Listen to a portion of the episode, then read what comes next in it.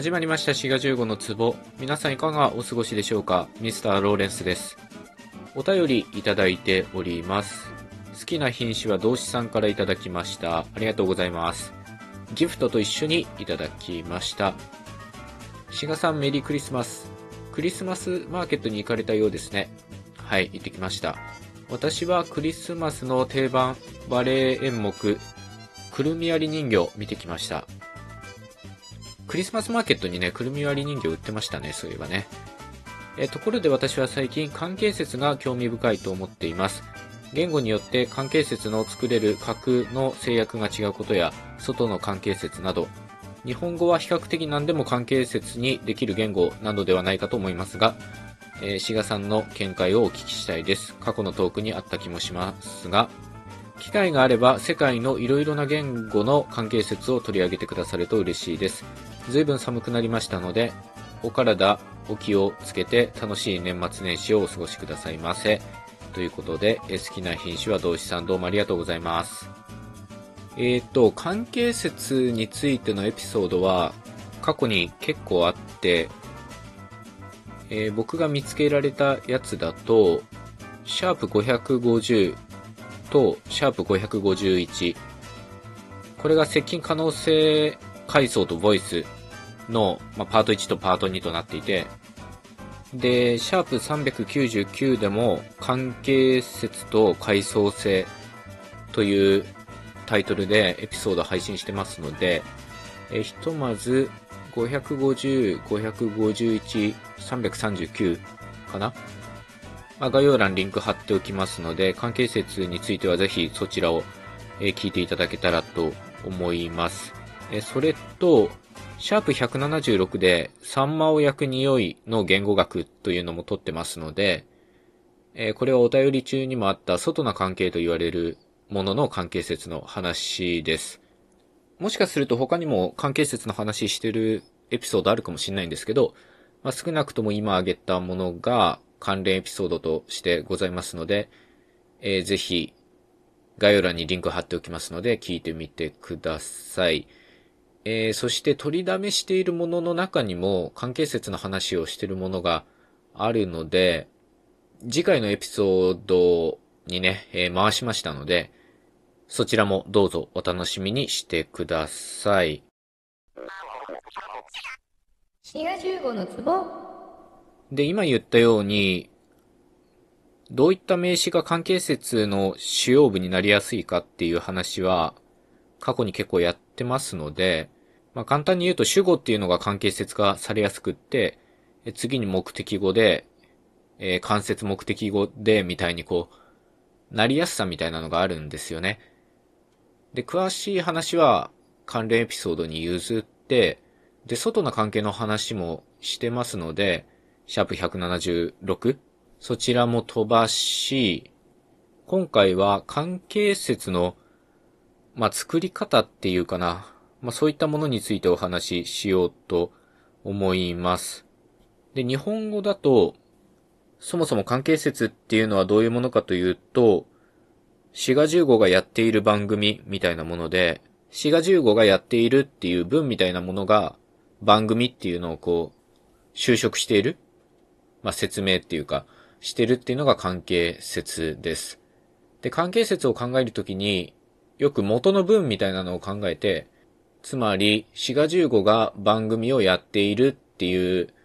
ものがあって、その中のこの場合は目的語の番組っていうのを、まあ、主要部と言うんですけど、あるいはヘッドにして、シガ15がやっている番組となります。で、日本語の場合は、主要部の名詞が後ろに出てくることになるんですが、まあ、英語だと逆になるんですよね。えー、シガ15が聞いている番組だったら、a program which シガ15 listens to みたいにこうなるわけですよね。こういう風に関係説と主要部の順番の語順っていうのは、目的語と動詞の語順に相関しているとよく言われていて、え、日本語は OV 言語ですので、目的語動詞と現れるような、まあそういう言語だと、関係説主要部となるんですけど、英語みたいな VO 言語だと、まあ、逆になるんですよね。主要部が先行して、a program which という風になるということです。中国語は英語と同じ VO 言語なんですけど、関係説は先行するんですよね。なので、目的語と動詞の順番だけ見ると VO で英語と一緒なんですけど、関係説とヘッドの語順を見ると、日本語と同じ、えー、関係説主要部という語順になってます。なのでよく中国語は例外みたいに言われます。さて、日本語と英語の関係説を見比べたときに、語順ともう一つ違いがあって、それは英語には which っていう関係代名詞が出てくるということです。まあ、目的語がヘッドの場合は関係代名詞なくてもいいんですけど、まあその辺の話は置いといて、英語の関係説では関係代名詞が出てきます。で、日本語は出てこずに、主要部が本来あった位置には何も出てきません。空所になってます。ので、まあこういうのを空所化とか、まあギャップストラテジーとか言うんですよね。まあ主要部がもともとあったとこは何も出てこずに、志賀十五が聞いている番組っていう風に、関係節内には主要部の痕跡っていうのはありません。一方英語は、 which っていうのが、まあ関係節の頭に移動してるんですけど、関係節の中に、まあヘッドの置き換えとして、関係代名詞というのがございます。で、言語によっては、関係代名詞じゃなくって、普通の代名詞を関係説内に残すっていう言語もあるんですね。代名詞残留型とか言われて、まあ、さっきの例で考えると、まあ、日本語風に考えるとですけど、滋賀15がそれを聞いている番組みたいに、それをっていうのが関係説内に現れます。まあ、英語風に考えると、a program シガ15 listens to it っていう風に it っていうのが出てくるということですね。で、英語の which っていうのは関係代名詞っていう関係説で用いられる、まあ、それ専用の代名詞なわけですけど、代名詞残留型で現れる代名詞っていうのは、まあ、いわゆる普通の代名詞が現れるんですね。で、例えばペルシャ語なんかがこういう